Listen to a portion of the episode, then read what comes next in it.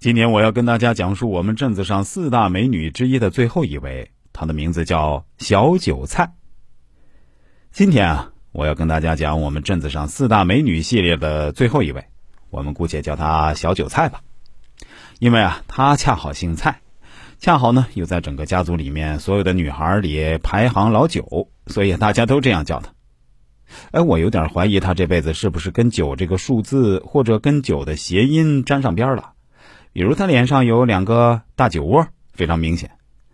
当时在电视剧里，台湾女星张婷就有两个酒窝，大家都说小韭菜长得有点像张婷。另外啊，她虽然是个女子，但喝酒的能力是一点都不输给男人，堪称是豪饮。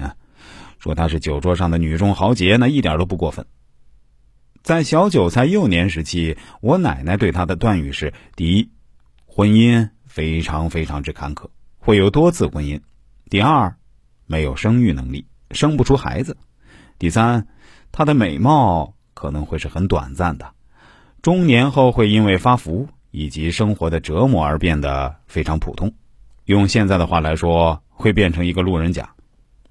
但是不可否认，小韭菜年轻时候呢，绝对不是个路人，而是一位可以惊艳到路人的美女。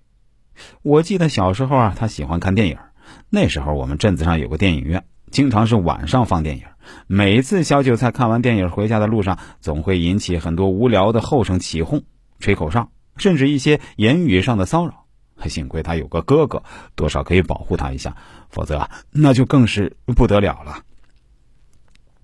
在读书的时候，小韭菜呢就是学校的文艺积极分子，而且他是全才。唱歌、跳舞、弹琴、演讲、主持，样样精通，而且还会指挥啊！就是学校大合唱的时候，他戴着白手套指挥下面的人唱歌。